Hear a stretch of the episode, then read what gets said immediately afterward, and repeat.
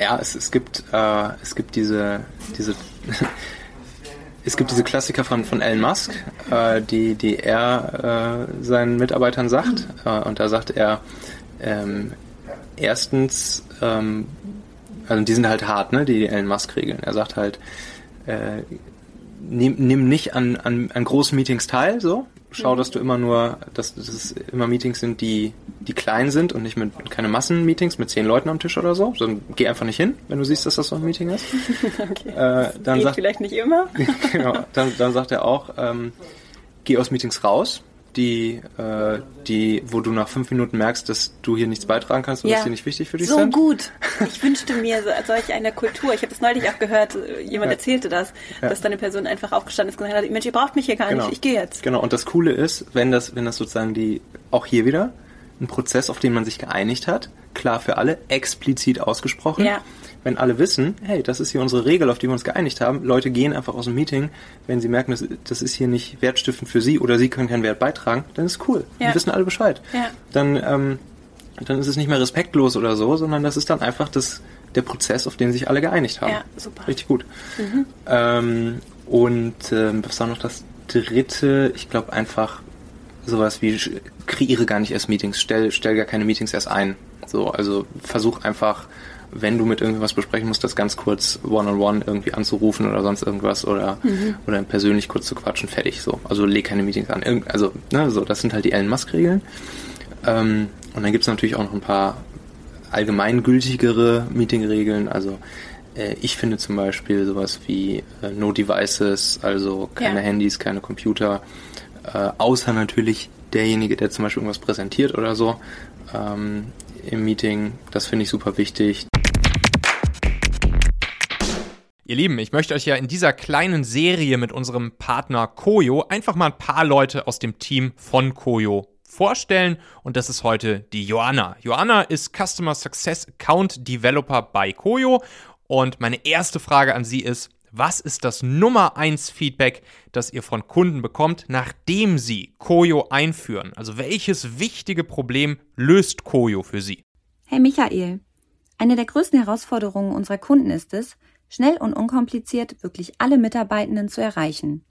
Es geht darum, nicht nur die Mitarbeitenden im Büro, sondern auch diejenigen, die unterwegs arbeiten oder vielleicht gar keinen festen Arbeitsplatz haben, über Neuigkeiten zu informieren. Das ist neben unserer Desktop-Variante mit unserer mobilen Koyo-App möglich. Durch die App ist es total egal, ob ich als Mitarbeitende im Büro, in der Fertigung oder im Außendienst tätig bin. Ich kann mir alle wichtigen Infos zu jeder Zeit an jedem Ort holen. Ich persönlich gucke zum Beispiel direkt morgens in der Bahn in die App und weiß schon vor meiner Ankunft im Büro, was es Neues gibt. Und das wissen auch unsere Kunden sehr zu schätzen. In der externen Kommunikation ist es schon lange normal, dass Unternehmen mit ihren Kunden in den Austausch gehen und sie einbeziehen. Diesen Schritt muss man in der internen Kommunikation auch gehen. Viele unserer Kunden kommen von einer starren Top-Down-Kommunikation zu Koyo. Das ist ein großer Schritt, wird aber ausnahmslos gut angenommen. Und das wiederum fördert auch die Kultur, die Motivation und nicht zuletzt den Zusammenhalt, besonders in Zeiten von Remote- und Hybridarbeit. Mit Koyo schaffen unsere Kunden sozusagen eine digitale Nähe zwischen ihren Mitarbeitenden. Und durch welche Koyo-Funktionen geschieht das konkret? Oh, da gibt es einige. Koyo bietet viele Funktionen, die unseren Nutzern bereits aus anderen sozialen Plattformen bekannt sind. Darunter zum Beispiel das Folgen von Kollegen, Seiten und Communities und unsere Chat-Funktion. Den zentralen Einstiegspunkt finde ich als Nutzer dabei auf meiner persönlichen Timeline. Das ist quasi mein persönlicher Feed, in dem aus Seiten, Communities und Profilen alles zusammenkommt, was für mich relevant ist. Dabei bilden die Profile die einzelnen Kollegen ab, die Seiten redaktionelle Inhalte wie Unternehmensneuigkeiten und zentrale News. Und in den Communities findet Projekt- und Teamarbeit statt. Diskussionen können direkt dort stattfinden, wo sie thematisch auch beginnen.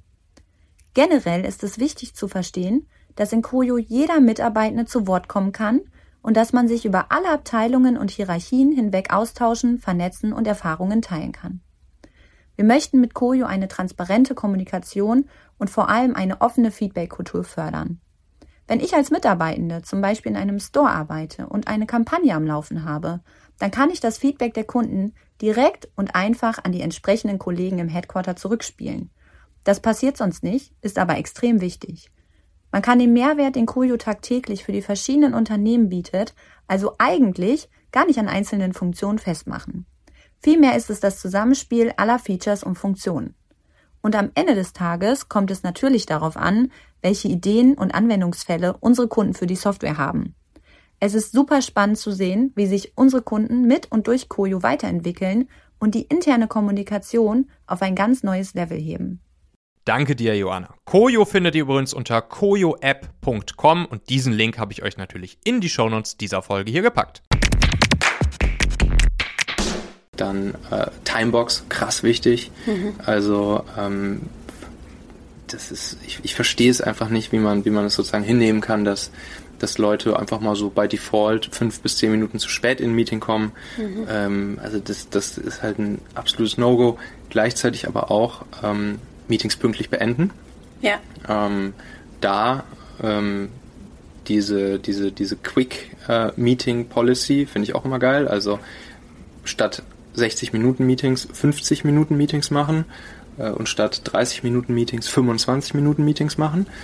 Ähm, das kann man sogar auch in Google Kalender automatisch einstellen. Ähm, weil dadurch hast du zwischen den Meetings immer noch mal so fünf oder zehn Minuten Zeit, um ja. zum Beispiel Räume zu wechseln, nochmal auf Toilette zu gehen, dir einen Kaffee zu holen oder sonst irgendwas, was halt normalerweise dazu führt, dass eben genau das passiert, dass Leute fünf Minuten zu spät ins Meeting kommen, oh, ich ja. muss noch kurz aufs Klo oder oh, ich muss mir noch kurz einen Kaffee ziehen. Ja.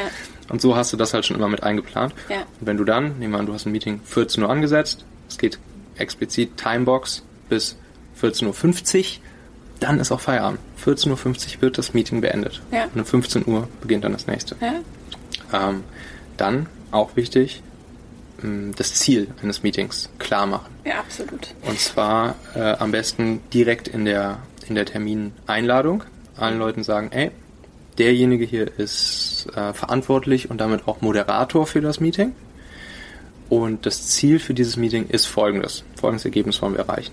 Und dann liegt es natürlich auch an dem Moderator, das Meeting ja, zu moderieren und dafür zu sorgen, dass innerhalb der Timebox und keine Sekunde länger ähm, auch das Ziel erreicht wird, das ausgerufene Ziel. Ja. Und ja. Timebox kann das gesamte Meeting umfassen, aber auch einzelne Abschnitte zum Beispiel, die ich dann nochmal wieder unterboxe. Ne? Genau, so könnte man das auch machen, ja. ja. dass man sagt, wir machen jetzt 20 Minuten dieses und 20 Minuten das und dann wirklich Timebox, Timebox, Timebox. Das ist wirklich, das ist unglaublich wichtig. Und da sind wir auch schon wieder am Ende dieser Folge hier. Denkt doch mal kurz drüber nach. Für wen könnte diese Folge oder der Machen-Podcast allgemein auch wertvoll, hilfreich oder spannend sein?